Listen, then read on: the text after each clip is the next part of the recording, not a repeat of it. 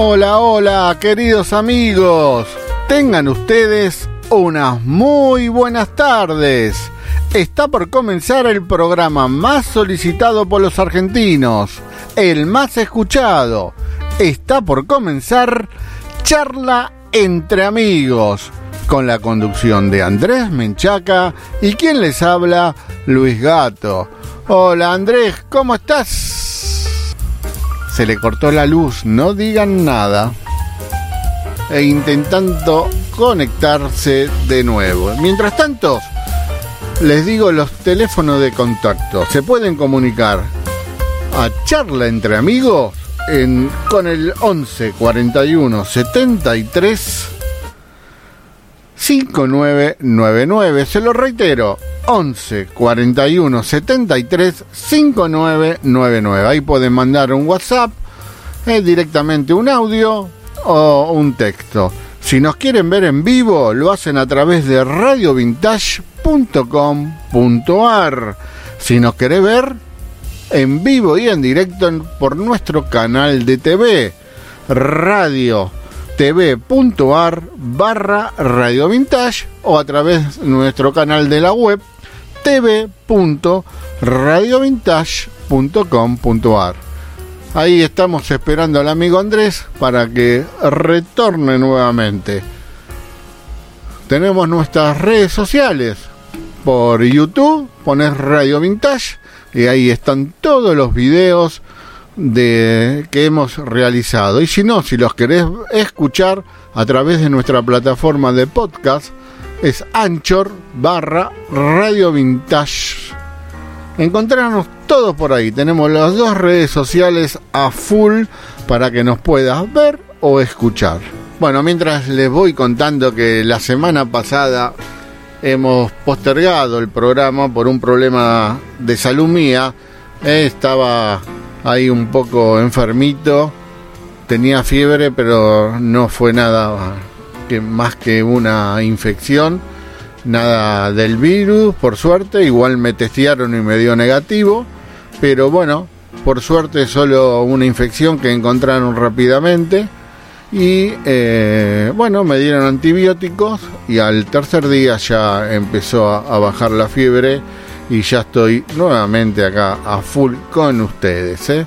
¿Estás escuchando? Charla entre amigos, ahí que solucionando un problemita técnico del amigo Andrés, que se le cortó la luz. Ya estamos acá, Luis. ¿Ya estamos? Bueno, Pero ya estamos, ya estamos, ¿eh? ahora sí. ¿Cómo estás, querido Andrés? Muy bien, vos, Ya Luis, ¿cómo hicimos, ya hice la presentación mientras usted estaba a falta de luz, así que ya di las redes sociales, lo presenté a usted y simplemente faltaba su saludo para arrancar a full. Muy bien. Este, hoy un día, un día particular, porque íbamos a empezar un poquito más tarde, pero se nos complicó con otra cosa. Así ¿Qué vamos a es. Son cosas que ocurren. Ya estamos. Bueno, lo bueno es que pudimos solucionar el problema. Se ve que usted tiene banca ahí con Ede. ¿Qué tiene? Ede- ¿Edenor ahí tiene? Eh, no, no, pero fue un corte acá en, en mi casa, desde la casa. Hmm. Bueno, Andrés, cuénteme un poquito. ¿De qué se trata el programa de hoy? ¿A quién tenemos hoy? No sé, bueno. pero ser- se- ya se habrá tomado como 10 cafés el, el amigo. Hoy tenemos de invitado a un profesor, director de escuela de educación secundaria, músico, yo lo conozco más como músico y como compañero de Colimba, hicimos la Colimba juntos allá por el año, no voy a decir porque si no nos vamos a echar. Omar Brandán. ¿Lo tenemos por ahí, Omar? A ver, ¿está por acá? Acá está. ¿Qué tal, Omar? Buenas tardes. Hola, Omar. ¿Cómo les va? Un ¿Cómo gusto. un cómo gusto. estás? Sí. La espera valió la pena, querido amigo. A- aparte con esa voz, Omar este, nos, nos está desplazando como locutores. No, ¿Qué haces, Omar? no, ya su- suficiente con mis actividades. Ya está, ya está. Yo lo, lo disfruto como escucha. Como escucha, bueno, Sí. este, bueno, una, una voz entrenada por un tema de profesión, ¿no? Siendo profesor, Sí, digamos que la, la oratoria ocupa un lugar importante. sí. Sí, vos sabés que el desafío ahora de estar con el barbijo todo el tiempo nos sobreexige la garganta y a veces terminamos un poquito mal el día, pero bueno, sí, estamos acostumbrados a hablar en voz alta. Sí, y hay otro fenómeno muy particular que la otra vez estaba leyendo, que es el tema de que no solo escuchamos en nuestra escucha con los oídos, sino que también en cierta forma también leemos las facciones y la boca cuando se habla. Entonces muchas cosas no las entendemos porque nos falta ese ese componente corporal, ¿no? De, pero, ver lo que el otro está diciendo. Tal cual, pero ¿sabés que aprendimos a leer las miradas? Hemos... Hemos aprendido a leer las miradas y sabemos cómo está el otro a través de las miradas. el, el, cuerpo habla. El, cuerpo habla, sí, tal cual. Sí, el otro día me, me, descubrí que empecé a reconocer a gente con barbijo. Antes no reconocía a la gente con barbijo. De hecho, durante un año que no salimos, no tuve la posibilidad de ejercitarme. Recién me empecé a ejercitar hace poco. Y, el otro día me di cuenta que empecé a reconocer los ojos, la mirada. ¿no? Al principio me daba un poco de timidez saludar. Digo, ¿será? ¿No será? Qué cosa llamativa. Bueno, Omar, le vamos a hacer la primera pregunta difícil de la noche, que siempre la hace Luis en este caso. Pero bueno, lo voy a hacer yo. No, no son ocho escalones. No, no, es más difícil que los ocho escalones. bueno, este, Omar, si yo te preguntara o te preguntáramos quién es Omar Brandán, ¿qué nos contarías? Qué pregunta, ¿no? Porque Esa, esa pregunta me la hago yo todos los días. Sí, sí, está bueno hacérsela permanentemente. Mirá, yo creo que soy una persona que vive intensamente. ¿no? Tengo la, la suerte, creo que es una, un don, de ser muy receptivo, muy perceptivo. Me gusta mucho entender a la gente, escuchar a la gente, ver a la gente, ¿no? pensar que piensa todo el tiempo.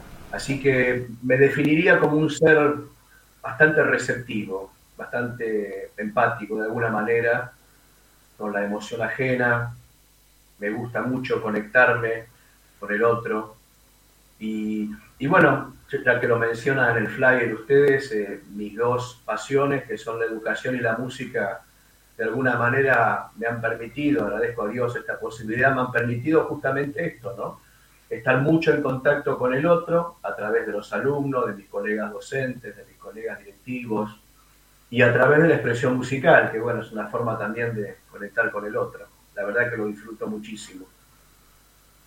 Un poquito mm. eso, ese soy yo, creo. Excelente. Y digamos que, o sea, hay, hay dos sueños. En, cada una de las entrevistas encontramos soñadores con ciertas particularidades, ¿no? Está, el soñador que le gusta viajar, que hay, hay muchos que nos están escuchando seguramente. Eh, está el soñador, tuvimos un soñador músico, músico, músico y docente de música. Un soñador que cuando lo entrevistamos pensamos que nos iba a contar toda la, la previa que tuvo que hacer para cumplir su sueño y sin embargo salió un día para el otro un viajante también. Eh, y en tu caso particular eh, son dos sueños, ¿no? Pues el sueño docente por un lado, que lo hiciste profesión. Exacto. Vivís de eso. Vivo eso. Y después tenés tu sueño, que es tu hobby, que es lo que te da la, satisfacción afectiva, emocional, que es la música, ¿no? Totalmente, totalmente. Me, permite mirar hacia adentro. Muchas veces, como ves, acá me siento en este espacio. Este espacio para mí es muy especial porque tengo mi, escritorio de trabajo, que lo armé muy especialmente el año pasado para poder trabajar en la virtualidad y conducir dirigir la escuela desde casa, que fue una cosa que si alguna vez me lo hubieran propuesto, hubiera dicho, no, es imposible dirigir una escuela secundaria técnica desde la casa, sin embargo hubo que hacerlo. Y acá tengo también mi, otra pasión, que son los, los instrumentos, ¿no? Muy gracioso porque a veces estaba trabajando sin el audio y por ahí estaba con, la mano tocando mientras estaba trabajando con alguien, ¿no? Una cosa muy loca. Una, cosa muy loca. Una cosa muy loca, perdón. Pero sí, es, mi lugar, claramente. Omar, ¿por qué esto de, de la música? ¿Cómo surgió? Mira, mi padre era cantante, mi padre era cantante y a los nueve años me acercó a la música proponiéndome estudiar guitarra, entonces empecé con una formación académica clásica de instrumento, una maestra de los nueve años, y a eso, estimo a los 11 años, después tuve la oportunidad de tomar clases de música popular con quien fuera el guitarrista de Mariano Amores, que dio Barrio Nuevo, que me rompió la cabeza, ¿viste? Ahí no había un estudio formal, sino era un, compartir este segundo papá que tuve, este, la música desde otro lado. Y bueno, nunca más pude parar con, esta actividad. Te, te quería hacer una, una, pregunta mm. que te la quiero hacer, hacer hace mucho tiempo. ¿Heredaste en cierta forma el, el gusto de tu papá por la música? Claro pero no heredaste la profesión. O sea, no, no la elegiste como profesión. ¿A qué se debió? Después bueno. puede, ¿no? Yo le chupa, ¿no? No, está muy bueno, está muy bueno. Vos dijiste que los soñadores a veces las cosas les pasan sin que sin, ser esperadas. Eh, yo cuando termino la colimba, no vamos a decir el año, dijimos, este, me toca un ingreso a la facultad de Morado respecto de mis compañeros de promoción de secundaria y, a mis padres les digo que nunca más me iba a dedicar a la electrónica, siendo egresado de escuela secundaria técnica de electrónica, y que quería hacer sistemas en mi vida, ¿no? Lo cual era falso. En realidad esa me la creía yo. Lo que yo quería era hacer una carrera corta que me permita egresar de la facultad a tiempo con mis compañeros. Y entré a hacer una carrera que no me gustaba. Y así me fue un desastre, obviamente. Mientras tanto trabajaba en, una empresa de, atención de computadoras que ya no existe, una empresa llamada Burroughs. Y bueno, con el tiempo alguien me dijo, ¿no te gustaría dar clases en una escuela secundaria? Yo tenía algunos alumnos particulares que asistían, digo, no, una cosa es en casa, pero la verdad no me animo con los chicos. Y, empecé en el Ragio en octubre, el 19 de octubre de 1981. O sea, se han cumplido solamente 40 años de, de carrera docente. Y me empezó a apasionar, ¿no? Y de sistemas pasé a ingeniería y de ingeniería dije no, tampoco, hasta que ingreso y encuentro el profesorado y ahí sí, encaro la carrera docente ya como, como medio de vida y también nunca, nunca más paré, ¿no? 40 años que me dedico a, esto, que llegó medio de casualidad por el ofrecimiento de un conocido, me dijo, ¿no te animás? Bueno, y terminó siendo una pasión también y contarnos un poquito, ¿cuál fue la trayectoria tuya musical? Va, yo, la, conozco, pero para que conozca el público, conozco parte en realidad porque nos reencontramos después de unos años. Em, ya creo que hace 11 años, ¿no? Que nos encontramos. Aproximadamente, sí. Aproximadamente. Les cuento al público que, y a Luis de que este fue un reencuentro después de habernos dejado de ver en la colimba, no, nos volvimos a encontrar a través de los medios sociales, de, las redes sociales, nos, pudimos juntar. Y, bueno, a partir de ahí empecé a conocer algo de él, lo fui a escuchar en un conjunto que tenía que llamaba, o se llama, no sé aún, eh, Ni Covers. Ni Covers. Ni Covers. Y bueno, eso es lo que conozco, ahora tenés otro conjunto, pero contanos un poquito así cómo fue tu... No, a ver, mis, inicios musicales son estudiando solito, de chico, y como empiezan muchos chicos a los 14 años, estaba en segundo año del colegio y nos encontramos con otro que tenía la misma pasión por la música y empezamos a hacer los primeros ensayos de tocar con, instrumentos que no teníamos. En primer año recuerdo, eh, mis padres se enojaron mucho porque la plata que me daban para comer, este, yo me la estaba guardando y un día en San Telmo, en una casa de cosas usadas, me compré mi primera guitarra eléctrica, Y, ahí empezamos con, un compañero del secundario a, hacer las primeras, este, las primeras experiencias de, amplificador, porque no teníamos un mango, usábamos un wincofón, que los oyentes por ahí no saben lo que, lo que es un wincofón. ¿Qué es un wincofón? Era una, una, bandeja pasadiscos, muy sencillita, monobral, pero habíamos logrado de alguna manera lograr que poder, conectar un instrumento y salir por el parlantito, y eso ya era magia, ¿no es cierto? Bueno, hemos continuado la trayectoria con este amigo durante mucho tiempo, hicimos algunas grabaciones este, por nuestra cuenta, aficionada, se llamaba Área Efectiva, ese grupo después con el tiempo. Y bueno, después con amigos, siempre fue una actividad que me permitió unir la pasión con la amistad. En general, las bandas como Ni Ahí Covers, otra banda que fue Ajo Negro, una, jazz que en el momento me invitaron a participar de un, de un género que yo desconocía, fui aprendiendo un poquito, este, la Viento Este Jazz Band, Y, actualmente la banda con la que estoy compartiendo se llama Esta Otra Gente, que son eh, colegas docentes, colegas docentes de, de, Zona Norte, de Vicente López. Entonces ahí encontramos también un poquito la unión todos de las dos pasiones, ¿no? La docencia y la música. Pero siempre hablando de bandas, este, aquellas que las viene a escuchar la esposa, los hijos este, y, los amigos cercanos, ¿no? Porque, insisto, es esto. Nosotros no necesitamos un público masivo, disfrutamos lo que hacemos y si viene uno o vienen mil es, lo mismo, ¿no? Es, poder transmitirle al otro lo que nos apasiona. Sí, igualmente dentro de poco me contabas tienen un evento el sábado, el sábado, el sábado 4 vamos a tocar a las 20.30, si puedo pasar el chivo, si me permite. Pero ¿cómo? Eh, no, ¿cómo no? pasalo, pasalo. No, no es comercial igual. No, hay un evento porque se cumplen los 80 años de Carapachay. Entonces, este, el cumpleaños de, de Carapa se hace el sábado, ahí en una zona importante de, de la localidad que se llama Cinco Esquinas, ahí en Independencia de Acasubi y nos invitaron a hacer una pequeña participación con los temitas que vamos a tocar. Bueno, excelente. Luis. ¿Qué música van a tocar? ¿Jazz o cover? No, hacemos, hacemos rock, hacemos rock básicamente. Este, vos sabés que la banda de jazz fue muy graciosa, Luis, porque eh, nos, convoca también un amigo de la vida, compadre, este, y un día me dice, vamos a hacer jazz. Digo, pero yo no sé tocar ya, yo soy rockero. Aunque no tengo más pelo, pero sigo siendo rockero. Entonces, no sé tocar ya. Me dice, no importa, porque la idea es contratar a un profesor y aprender en grupo.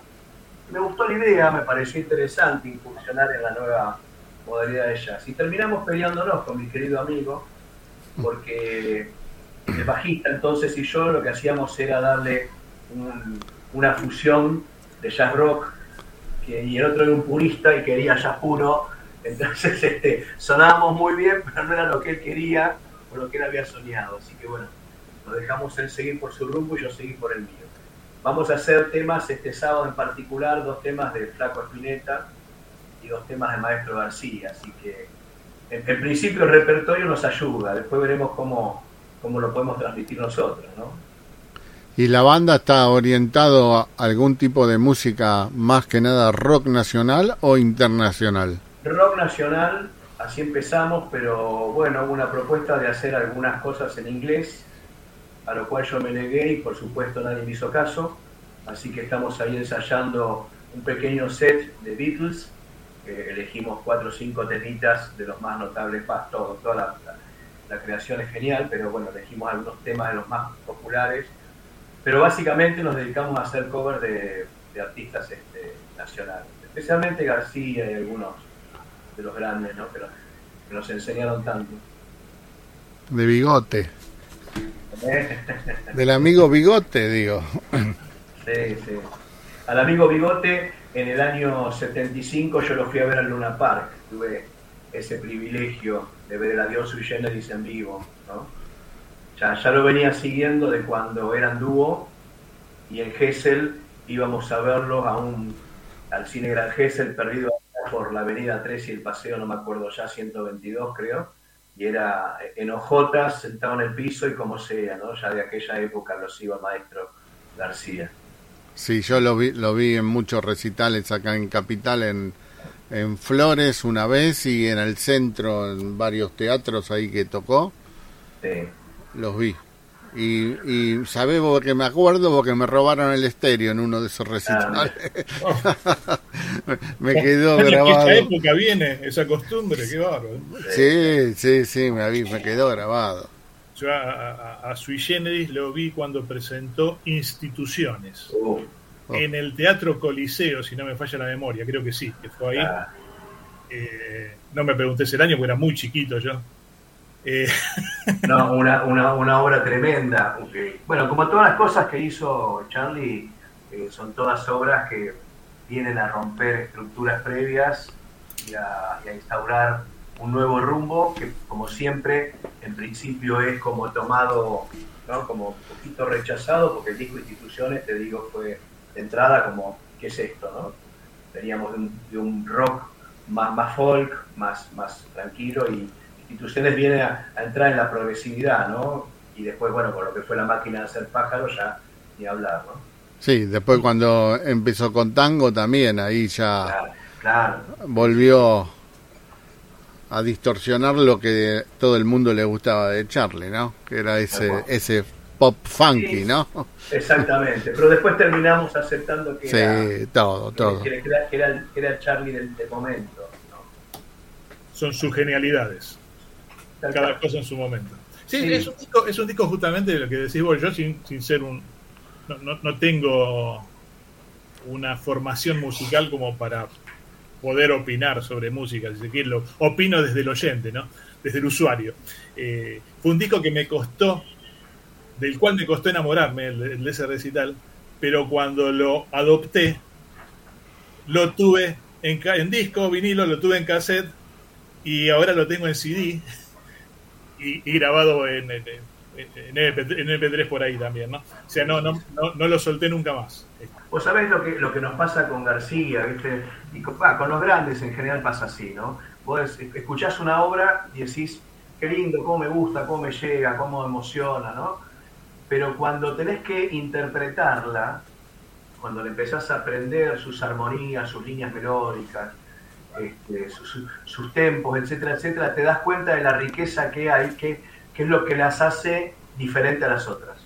Porque uno como escucha, las disfruta, las analiza, pero hasta ahí. Pero cuando las tenés que empezar a aprender para tratar de, de tocarlas, entonces ahí te das cuenta cuánto más hay en su creatividad, en su genialidad.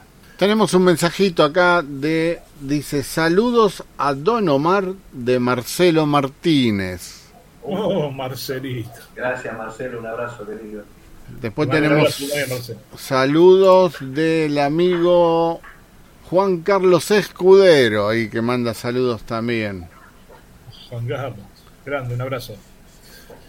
Acá tengo un mensaje de Ale Caputo que dice que no se puede con conectar, que lo estoy censurando de nuevo, porque la vez pasada no le pasé un mensaje porque me lo mandó 8 y 5. y me, está volviendo a censurar. Bueno, si nos estás escuchando, Ale, un, abrazo si querés. Un abrazo para Ale, un negro divino. Eh, bajista. Bajista. Bajista. en, la colimba, eh, yo sabía que tocaba el bajo, entonces ahí empezamos a, a tener también afinidad, ¿no? con, Ale Caputo. Así que si estás escuchando, Ale querido, un abrazo. Y con Marcelo también hubo un, vínculo musical también, digamos. Sí, Marcelo toca guitarra, canta, por supuesto. Sí, sí, sí. Ah, había varios músicos en realidad, ¿no? Eran todos eh, músicos ahí en la cuando hacían ustedes la colimba. Murín también era músico, buen músico. Eh, sí, sí, muy buen saxofonista y flautista. Adolfo Rial, Adolfo Canta, canta hermoso, Adolfito, tremendo cantante. Divinamente. Muy bien. Vos sabés, Luis, y bueno, Andresito ya lo sabe, ¿no? Que viste que en la colimba uno siempre busca forma de escabullirse a las cosas que no le gustan, ¿no? Y yo encontré una beta que tiene que ver con la música, no sé Andrés si vos te acordás. En un momento me acerco a las monjitas del hospital aeronáutico, porque las monjitas, había una capilla en el hospital, ¿viste? Entonces le digo, hermana, yo sé tocar el órgano, yo sé algo de música. Ay, qué bueno, nos viene bárbaro. Y me armé un coro, me armé un coro dentro del hospital, yo qué sé, con gente de enfermería, con algún colimba, con, con alguna enfermera, así, una cosa graciosísima. Primero lo disfrutaba como loco, ¿no? Porque me gustaba lo que hacía, pero me venía bárbaro porque me rajaba en mis obligaciones de, de soldado. Entonces, cuando podía me la pasaba, me iba a la capilla a, tocar y a cantar con la gente, ¿no? Y teníamos un cabo primero, que el señor Andrés lo recuerda muy bien, el Chino Suárez, ¿no? El Chino Suárez. El Chino Suárez. Siempre lo tengo presente ese muchacho. Sí, me imagino que sí.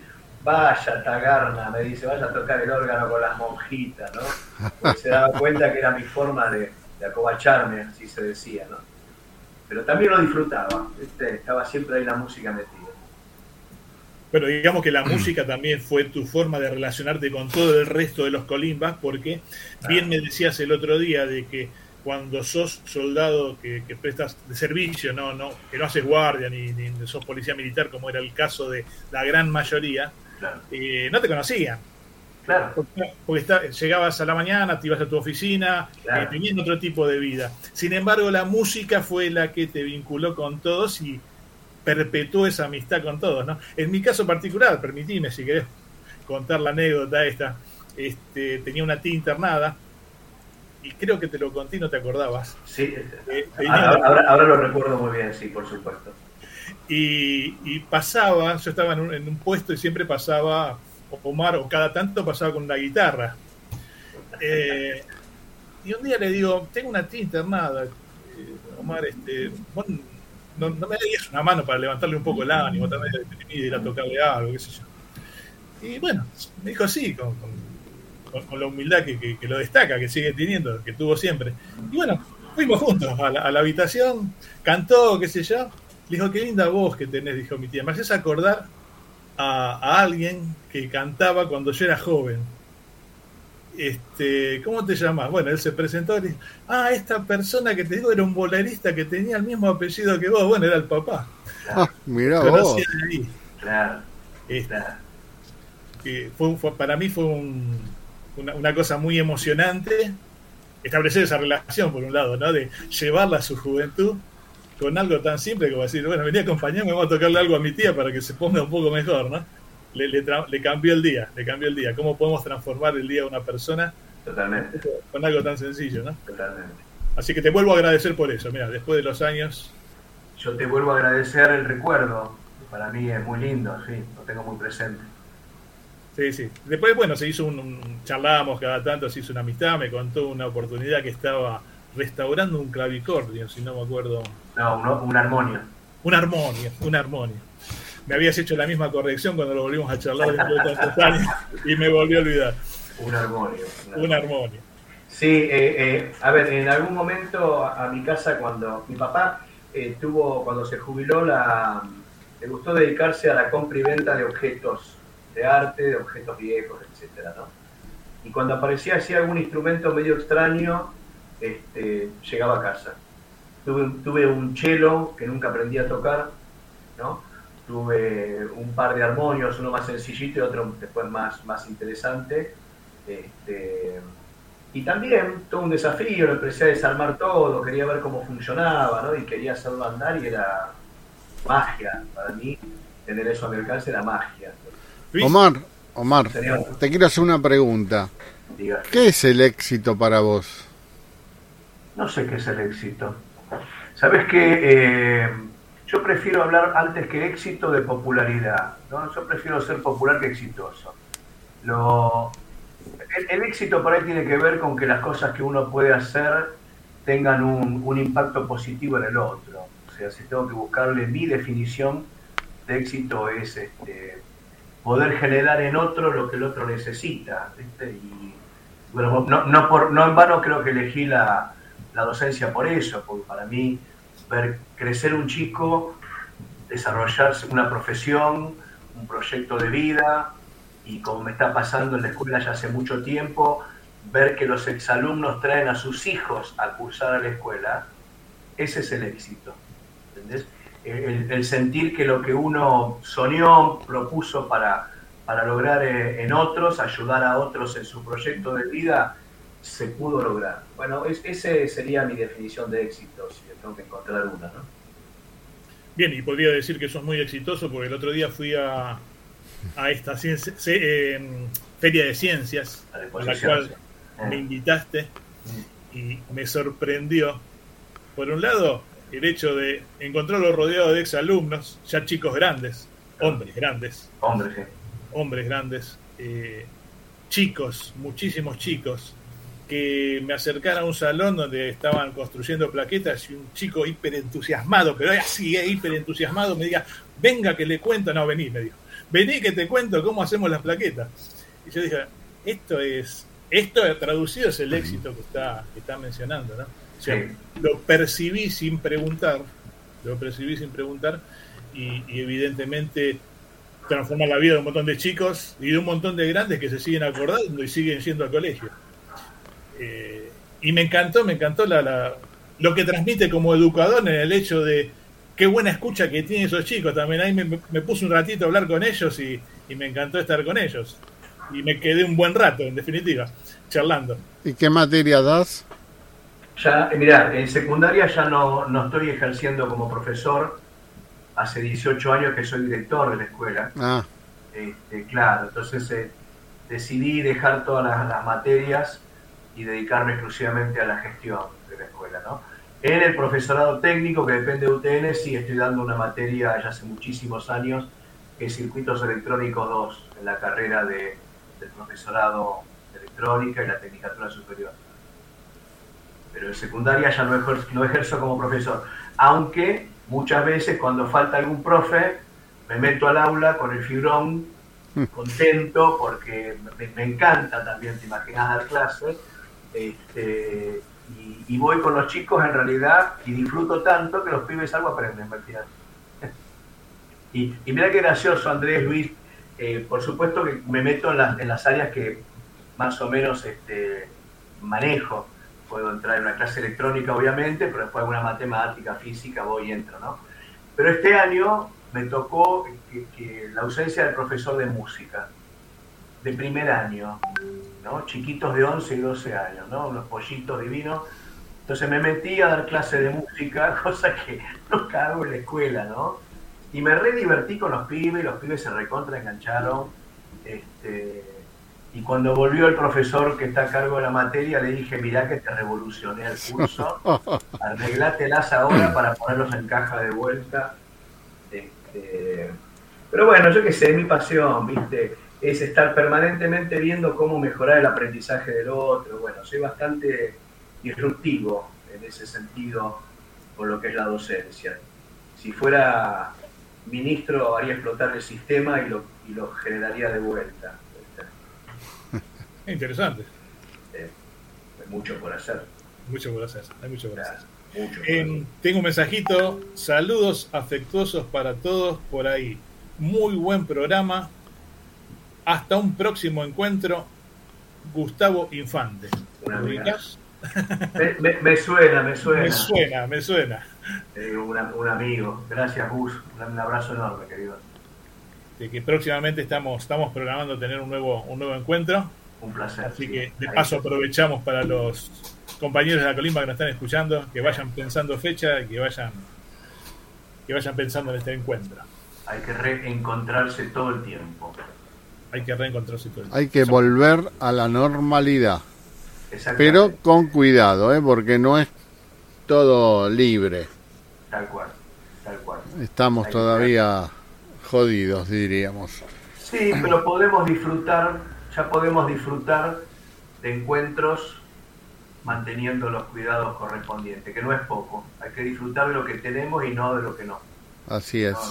No, renegar con lo que no tenemos. Ya, que ya que nos contabas esto de, de, ministro, si fuera ministro, eh, vos te construiste alrededor de lo, de lo que elegiste, ¿no? Que nos contaste alrededor de esta, de esta profesión y este, y este hobby. Y, ¿Y cuáles son tus planes para, para seguir construyéndote? Mirá, a mí me sucede que los problemas repetitivos me aburren. Mm. A mí me, encantan los, desafíos, el, romper un poquito el orden establecido, porque muchas veces el orden establecido te mete en una zona de confort de la que no te permite salir y no te das cuenta que la propuesta educativa, si no se renueva, se va alejando cada vez más de dos cuestiones. Lo que realmente necesitan las nuevas generaciones de chicos, que son generaciones muy diferentes a las que hemos conocido hace 5, 10, 15, 20, 25 años, y también al medio, al medio social, porque la educación en definitiva es generar eh, en, los chicos la construcción de un conocimiento propio eh, que le dé herramientas de vida, como ciudadanos, como profesionales, que puedan interpretar la realidad, que tiene una dinámica aceleradísima todo el tiempo. Entonces, un chico, si vos lo, le haces una propuesta educativa que se limite a repetir lo previamente establecido, el chico se queda con el folclore. La idea no, es que sea creativo, es que piense un mundo diferente. Esto te lo digo en, el marco de la enseñanza técnica, de las comunicaciones, este, de, lo social, de los proyectos sociales. Nosotros tenemos una escuela técnica bastante particular, ¿no? una escuela técnica donde el acento no está puesto en lo técnico, porque por default la escuela técnica siempre va a ser acento ahí, naturalmente. Entonces la balanza la tenés que equilibrar justamente poniendo énfasis en la creatividad, en la capacidad comunicacional, eh, en la salud y en la educación física, todas estas cuestiones que en una técnica a veces parecieron no tan importantes. Eso es lo que hace que haya chicos como los que he visto el otro día en la exposición, ¿no es cierto? Bueno, yo creo que el sistema tiene que estar disruptivo todo el tiempo. Los chicos necesitan otra cosa, otra cosa. Sí, eh, el otro día te escuchaba hablar muy entusiasmado y estaba totalmente de acuerdo con vos en los cambios fuertes de paradigma que hay, no solo en lo social, ¿no? en esto que te referís, sino también eh, en la misma técnica. Eh, y contabas de que, bueno, ahora hay, un nuevo proyecto en lo que es la orientación que se va a dar a, la especialidad, ¿no? Ya no se habla más de colegios de, electrónica, sino de, empezar a ver robótica, a ver otras cosas, ¿no? Sí, digamos que en el diseño curricular la especialidad, nosotros tenemos dos especialidades en la escuela, una es electrónica y otra muy nuevita que empezó el año pasado, que es programación, dos especialidades que en sí mismas son bastante eh, importantes, ¿no? Eh, pero, pero además se pueden articular. Muy interesante esto porque el mundo está tendiendo a una digitalización masiva. Eh, entonces nosotros ya estamos pensando, más allá de que el nombre de la especialidad no vaya a cambiar por ahora, porque no depende de nosotros, sí empezar a trabajar contenidos que nos preparen en cosas que ni, ni nosotros estamos del todo preparados, pero no importa. Justamente acá está el desafío, porque si yo solo te transmito lo que sé, te estoy limitando. Entonces yo me tengo que proponer algo que esté más allá inclusive del conocimiento de los profesores. Y todos con ese norte trabajar para esa realidad, posible realidad, ¿no es cierto? Y tiene que ver con la robótica, como mencionás, tiene que ver con el Internet de las cosas y tiene que ver ya que nos estamos empezando a meter, o mejor dicho, yo lo estoy empezando a comer la cabecita a los profesores de inteligencia artificial. Vamos a empezar a, aprender en conjunto como comunidad en este sentido. Nos llevará años, lo continuará otro, otro director en su momento, pero me parece que eh, la propuesta tiene que pasar por ahí, ¿no? por aceptar el cambio, como, el cambio, el dinamismo como algo natural. ¿eh? La constante debe ser el cambio. la, escuela se empieza a alejar de la realidad. Y te hago una consulta, porque yo estudié en la escuela técnica, ¿no? Yo y para mí a la escuela técnica le faltaba, o después me di cuenta que le faltaba, porque una vez que salí de la escuela técnica y después yo ingresé a la universidad, estudiando ingeniería, pero lo que noté que me faltaba de la escuela técnica era el tema de comunicación, el saber expresarte, del saber hablar adelante de alguien, todo eso, no sé si ahora existe en las escuelas, pero yo cuando cursé no existía eso y de repente te encontrás que tenés que empezás una facultad y tenés que empezar a exponer adelante de 50 alumnos y te asustas todo, no sabes por dónde arrancar, no sabes lo que hacer. Y yo veo que mi hija en el secundario todo era oral y hablar adelante de todo, y hoy ella no tiene ese problema. y era otra carrera, ¿no? No era nada que ver con la técnica. Pero yo pregunto, ¿eso cambió en la técnica ahora o sigue igual? Depende de la técnica depende de la escuela. Yo te voy a contar una anécdota muy graciosa que me pasó en mis primeros años de director. Yo iba a las primeras reuniones, el primer año, el segundo año, y por supuesto era el director más, más joven de la, de la región, ahora que lo soy, más viejo de la región. entonces los directores más antiguos yo los escuchaba con mucho respeto, por la experiencia, ¿viste? Porque ya tenían un camino recorrido. Entonces me, me decían, che, Brandán, vení, escúchame, vos tenés que sacar educación artística y reemplazarla por dibujo técnico. Yo decía, pero no se puede hacer eso porque en el diseño curricular dice que hay que dar artística. No, pero es escuela técnica, vos tenés que meterles dibujo técnico a los pibes, que es importante. Digo, pero tienen una materia que es dibujo técnico. No, insistía, por supuesto, con el pasar de los meses y después de un par de años, yo ya fui conformando mi visión de escuela técnica, ¿no? Que después de muchos años fui como comprendiéndola y, y armándola de distintas maneras hasta tener hoy una concepción diferente a la que tenía hace 18 años atrás, ¿no? Entonces, un día, volviendo a esas reuniones, los directores viejos me dicen, ¿sacaste artística y pusiste dibujo técnico? No, no lo hice y no lo voy a hacer. Me dicen, ¿pero por qué no lo vas a hacer? Digo, porque mis egresados van a ser los jefes de los tuyos. Porque en las otras escuelas se seguía con una rigidez en la propuesta que justamente no les permitía a los chicos ser creativos y tener este, capacidad comunicacional. Entonces, esto que Luis plantea es muy cierto. A ver, debo decirte que la materia, por ejemplo, lengua o castellano, en la provincia se reemplazó por una materia que se llama prácticas del lenguaje. Está muy interesante porque es la lengua en contexto, ¿no es cierto? Ya un, análisis sintáctico no se hace con oraciones sueltas sin sentido, ¿no? Saqué el perro a pasear, ¿no? Mañana lloverá, sí. No, hoy se trabaja sobre textos o sobre situaciones reales y por supuesto se hace el estudio de la estructura del lenguaje, pero puesta en contexto de lo que, de lo que es la vida diaria. Y esto parece que no, pero empieza a ser en el estudiante un ejercicio de la comunicación. Y, Andrés, que estuvo el otro día en la exposición, no sé si lo habrás notado, pero muchas veces, ya hace muchos años, que los que visitan la escuela, por supuesto destacan, qué interesante el proyecto que están haciendo, qué lindo el robot que hicieron. Está bien, pero muchos destacan la fluidez o el entusiasmo, ¿no? Por comunicar. Y, y a nosotros nos parece un valor agregado indispensable en este momento, porque cuando vos querés ir a buscar trabajo y te presentás, lo primero que te ponen no es a soldar, sino es hablar. Y lo primero que te preguntan no es la ley de Ohm, sino qué amigos tenés y cuáles son tus hobbies. Entonces, claramente, la, a ver, es mucho más importante por ahí, sin despreciar lo académico, obviamente, ni lo profesional, esta capacidad que deba tener el, el futuro profesional, el ser humano, para comunicarse para transmitir, para mirar más allá, para querer crear y para querer transformar la realidad. Con, ese concepto conseguimos nosotros una escuela, nuestra Escuela Técnica 1 de Villa Galina, paso el aviso, si me permite.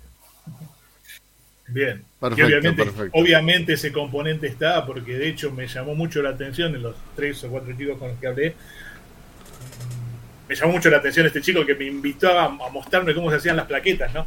Claro. Con qué fluidez y con qué naturalidad me transmitió y me recordó cómo se hacían, porque ya ni me acordaba. Claro, pero, esto que plantea Luis, a mí también me pasó.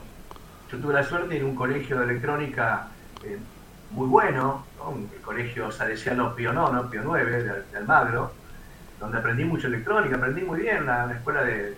Pero también eh, no me enseñó o no aprendí yo, al menos, una capacidad comunicacional. Cuando yo empecé a dar clases, me comunicaba con mis estudiantes sin ningún problema, pero cuando estaba en reunión de profesores o estaba en reunión de padres y tenía que hablar, me transpiraban las manos y, no sabía qué iba a decir o me, quedaba, ¿viste? Después con los años de ejercicio, obviamente, uno se va, va aprendiendo, pero la escuela no me preparó para comunicar, de verdad. Sí, lo va adquiriendo intuitivamente o lo va adquiriendo a través de, mirar a otras personas. ¿no? sí, sí, sí. Yo, yo siempre hablo del tema de comunicación grupal, ¿no? Porque lo individual lo hacemos cada uno, pero ya en el grupal ya la cosa cambia. Y yo también estudié en un colegio que era bueno, bueno, esto todavía está buenísimo, pero bueno, eh, para mí, después me di cuenta, porque en ese momento vos no te das cuenta, pero después cuando salís al mundo te das cuenta que te faltó eso. Capaz que ahora está, ¿eh? pero no lo sé, no lo sé. Yo creo que tiene que ver más con la impronta de la escuela y del equipo directivo de turno, Luis. No, no, yo no veo en, el, en la propuesta de los diseños curriculares no veo esto como un valor todavía agregado, ¿no? Como algo que deba pesar fuerte, ¿no? Entonces cada escuela lo maneja a discreción como le parece. Bueno, Andrés, estamos llegando... Ya llegamos. Sí. Pero como lo, alargamos un poquito por el tema que tuvimos ahí unos problemitas técnicos, tenemos unos minutitos más. No sé, Omar, si querés eh, decir algo como para el cierre, ¿te gustaría contarnos algo? Tantas cosas. Dale, dale, dale. No, sencillamente, primero agradecerles esta oportunidad, agradecerle especialmente a Andrés que, que, le haya parecido que podía ser interesante tener un intercambio de algunas experiencias de vida, te lo agradezco mucho, Luis, por supuesto. Nada, eh, decirle a la gente que, eh, pensando un poquito en el sistema educativo, ¿no? que, que, le reclamemos al Estado y a los gobiernos, los que sean, que seriamente se pongan a pensar en un sistema educativo diferente. Yo soy de los que dicen que no hay que defender la educación pública. Vieron que eso suena mucho. Hay que defender la educación. Sectorizar o de alguna manera separar en pública y privada no, le hace bien al sistema. Pero sí yo he notado, porque tengo oportunidad de trabajar o de compartir con directivos, colegas de otras instituciones de gestión privada, darte cuenta que, eh, a ver, hay propuestas muy superadoras, muy superadoras en otras instituciones y que yo quisiera que eso esté presente en todas las escuelas del país. Entonces, la sociedad le tiene que pedir, le tiene que pedir, nos tiene que exigir a nosotros como educadores una nueva escuela. Pero de verdad, solo esto. Bueno, buenísimo. Muchas gracias, Omar. Los agradecidos somos nosotros. gracias. Eh, te convoqué con, la idea de pasar un rato bueno, aprender. De hecho, aprendimos, pasamos un rato genial. Sí, Espero muy bueno. bien. La pasé muy bien. Genial. muy bueno porque actualizamos lo que es la enseñanza el día de hoy, ¿no? Está bueno. Son muchas cosas que uno iba o estaba desconociendo. Además, cuando ves hoy el informe de la UNESCO te querés matar, así que mejor ni hablemos, mejor ni hablemos. así que, bueno. Cerramos, Luis. Gracias. Cerramos, no te vayas, Omar, que ya estamos con vos de vuelta. ¿eh? Bueno, Andrés, nos despedimos, ¿te parece? ¿Te despedís? Bueno, un abrazo grande, los esperamos el martes próximo en otra charla entre amigos. ¿Por dónde? Por Radio Vintage. Chao, bueno, Chau, chau. Muchas gracias. Gracias por estar, gracias por escucharnos. Fue un programa más de charla entre amigos por Radio Vintage. Nos vemos el próximo martes de 19 a 20 horas. ¿Por dónde? Por acá, Radio Vintage. Chao, gracias, gente linda. Chau, chau. Chau, hasta el martes. Chao.